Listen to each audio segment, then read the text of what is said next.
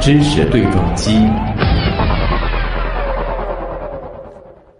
我们把视线转向欧洲。嗯，在匈牙利自然科学博物馆展出的僧人宝像，是否就是张公六全祖师肉身像的风波持续了一周？在经历了突然撤展、藏家发表声明回避所有权争议等之后，终于在昨天有了一丝新的进展。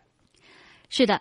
持有佛像的荷兰私人收藏者昨天对荷兰鹿特班山商报说：“啊，如果能证明这座佛像的确就是福建村庄所称的被盗的那一尊，他愿意归还。”佛像持有者是阿姆斯特丹的一名建筑师，当年呢曾经花了四万荷兰盾把佛像买到手。嗯，当时呢一欧元是约合二点二荷兰盾。那么二零零二年欧元流通以后呢，荷兰盾就退出了历史舞台。这名收藏家说呢，钱不是重点，因为曾经有人出一千万欧元购买这尊佛像，他也没有出手。但如果佛像真的归还了原本所属的村庄的话，他也不希望佛像进入博物馆。嗯，说到这里呀，觉得问题呢还是没有解决。嗯，到底这尊佛像是不是被盗的张公六全祖师呢？到底这位荷兰的藏家应不应该归还呢？我们知道啊，一般的民事法律纠纷当中会有谁主张谁举证这样一个原则。那么海外追索也是这样吗？我们来请教专门研究流失文物追索的华东政法大学科学研究院的于世峰博士。那么海外追索呢，也适用于谁主张谁举证的原则，因为根据法律规定和荷兰国内民事诉讼法的规定，嗯，都有谁主张谁举证的原则。因此，我们可以看到，在文物追索的过程中，首先是我们国家的文物部门通过照片。泥土采样、实地调查等情况，调取当年被盗佛像的立案材料等，甚至有可能会动用 DNA 分析的方法来举证证明该尊佛像是属于福建大田县的张公六全祖师。主持人，嗯，之前呢，藏家是在二十四号发表声明，表示说佛像购买自我国的香港地区，如果确实证明佛像属于贼赃，那么是否所有的购买行为就无效了呢？法律对于职业收藏家的要求，呃，是否会更高呢？并非所有的购买行为都是无效的，因为涉及到善意取得的法律概念。首先，根据绝大多数国家的国际司法规定，在通常情况下，确定文物所有权时，应当适用文物所在地的法律。那么，目前佛像在荷兰，应当适用荷兰国内的法律。其次，佛像的所有权属于荷兰本国的一位收藏家，也就是说，佛像的所有权属性是私有的，而不是荷兰政府所有。因此，荷兰政府不能擅自剥夺本国公民的私有财产。那么，什么是善意取得呢？我解释一下。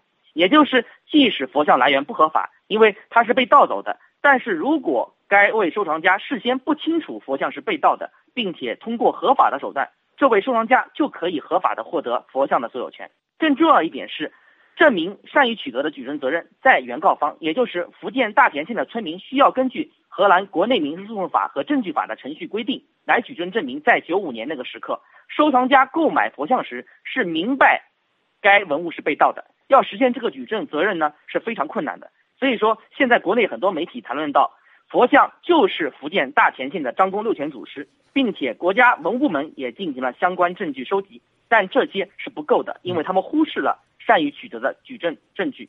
另外，荷兰民法典第九十九条规定，如果公开持续非暴力的善意占有物品超过十年，那么占有者就应当获得该物品的所有权。那么佛像早在九五年的时候就被荷兰的收藏家占有了，到目前为止已经超过了十年。根据法律规定，他可以获得佛像所有权。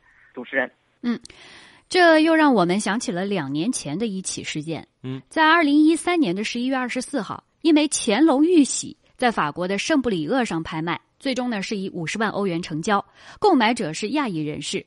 这一枚玉玺啊，被认为很可能是圆明园被盗文物。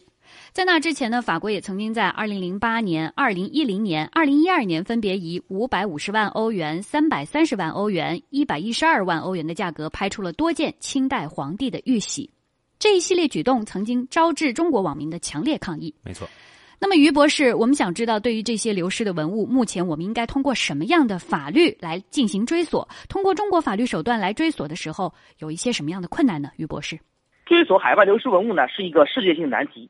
因为历史的原因，中国在世界上文物流失是最为严重的，并且在追索文物的成功率上也是比较低的。那么目前针对肉身佛像的文物追索，在适用法律手段上，其实我们国家成功率也是比较小的。具体原因主要就是在追索文物的国际法层面存在着无法适用国际公约的情况。目前呢，在我们国际法上呢，主要有三个国际公约涉及到流失文物的追索。一个是一九五四年的公约，全称就是关于发生武装冲突时保护文化财产的公约。这个公约主要针对在战争时期流失文物的追索，比如说我们国家在抗日战争时期流失海外文物就可以适用。但是，肉身佛像是在和平时期，也就是九五年在中国的福建省被盗的，那么五四年公约是不适用的。还有一个是一九七零年的公约，全称叫做《关于禁止和防止非法进出口文化财产和非法转让其所有权的公约》。在和平时期发生了被盗文物非法贩运至海外的情况时，就可以适用。但是本案中却依然不能够适用，原因是什么呢？因为中国和荷兰虽然都是九一九七一年公约的缔约国，但是荷兰议会直到两千零九年才通过该公约。那么维也纳条约法公约第二十八条规定，条约对当事人生效之前所发生的任何行为或事实不产生拘束力，这就是条约不溯及既往的原则。七零年公约中没有明确规定条约对于。缔约国出入境的文物具有溯及力，所以说荷兰两千零九年才加入的国际公约无法适用九六年就已经发生的买卖被盗佛像的行为。还有一个是一九九五年由国际统一司法协会组织制定的关于被盗或者非法出口文物的公约，这公约也涉及被盗文物的追索，目的就是统一各国不同的追索文物的法律机制，但是本案却依然不能够适用。原因就在于荷兰政府九六年签署了该条约，但荷兰议会到目前为止仍然没有批准，所以九五年公约对荷兰不具有国际法的约束力。另外呢，九五年公约第十条明确规定，被盗文物返还只适用于条约在一国生效以后从该国盗走，或者条约在一国生效以后在该国出现的被盗文物。对于条约前就被盗的文物没有溯及力，所以即使荷兰议会。现在就批准九五年公约，中国也没有办法把它作为国际法依据来追讨肉身佛像。嗯，主持人，看来通过法律手段来进行追索会遇到很多困难啊。那么除了法律手段之外，还有什么办法可以来进行追索呢？于博士，除了法律手段以外，中国流失文物主要有传统的外交途径和国家出资购买、民间回购、接受赠与的方式。其中，外交途径可以由国家文物局牵头，外交部协助。通过向荷兰外交部和政府表达追索文物的意愿，两国政府组织福建大田县村民与收藏家举行谈判协商，最终解决文物的归还问题。另外，国家出资购买、民间回购、接受赠与的形式，都会涉及对文物收藏者进行金钱补偿的问题。比如说，圆明园铜首的回归、礼服的沿山切的回归，都是通过这类方法，但是这会浪费大量的财力与人力。所以目前这种做法，我认为并不可取。那么现在针对文物追索也产生了新的方法，主要有签署双边文物返还的协定，以及文物互换交易，还有文物交流巡展的方式。只是这些方式的完成需要花费一定的时间，并且要和文物所属国和所属个人进行有效、坦诚与合理的沟通，这本身也存在着一定的不确定性。主持人，嗯。那么我们放眼全世界，其他地方在追索流失文物方面有没有什么样经验可以给我们借鉴呢？是有的，例如埃及和意大利在追索流失文物方面就有着非常丰富的经验，也有成功追索的先例。我们先看一下埃及是怎么做的。两千零七年，埃及政府成立了归还走私文物全国委员会，将海外追讨埃及走私文物上升到政府日常工作层面。埃及驻外。机构也关注文物信息，跟踪全世界四十余家文物网站拍卖和展览线索，调查文物的合法性。每次追索，埃及政府都出面交涉。埃及领导人出访时也不忘追索文物。埃及还在全国二十四个海关口岸设立了反文物走私检查机构，严格控制文物的外流。埃及还专门设有旅游文物警察，负责监控和追捕文物走私犯和盗墓者。此外，还是有一定数量的便衣警察，化妆成文物走私商，缉拿民间的。文物走私犯。此外，意大利政府也在追索文物的成效上颇为显著。例如，设立了文物宪兵，专职打击文物犯罪；建立了被盗文物数据库，以现代化新手段为基础，有效打击文物犯罪。那么，以上这些国外经验都可以作用于我国的文物追索工作。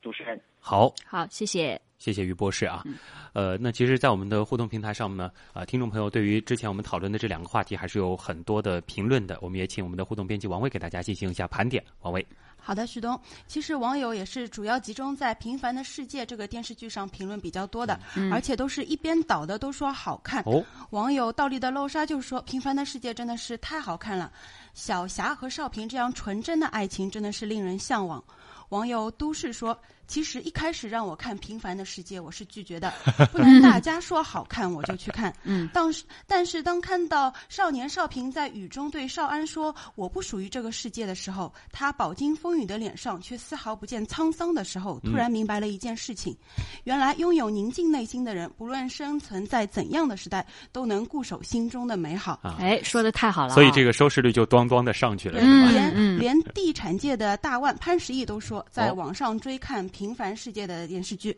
嗯前几期屏幕上的人物和他头脑中的这些人物有很大的反差，尤其是田晓霞。但是慢慢的越看越好看，入戏了。不瞒你说，有时竟然老泪纵横。哦，嗯，啊网友花田说，本来喜欢孙少安来着，后来越到后面越喜欢少平了。嗯，小霞死的好惋惜，哈，秀莲的病也让人心里不是滋味。嗯，他觉得这部剧简直好看的停不下来了。嗯。嗯、另外我们再来插播一个聚焦事件的最新消息啊，哦就是说。备受关注的第三季《我是歌手》的总决赛现在就在进行当中。嗯孙楠、韩红、黄丽玲、李健、谭维维、胡彦斌和郑成元七位竞演歌手为王为歌王荣誉发起冲击。今晚的帮帮唱阵容堪称史上最强，包括陈奕迅、崔健、苏建信。戴玉强、陶喆、吴秀波、李世珍，他们将和歌手一起接受观众五轮投票，谁能笑到最后呢？刚刚过去的二十分钟里，李健、吴秀波组合第一个出场，之后是胡彦斌和陶喆组合，火药味已经很强了。嗯，我们也会在节目过程中为您带来最新消息。好，好。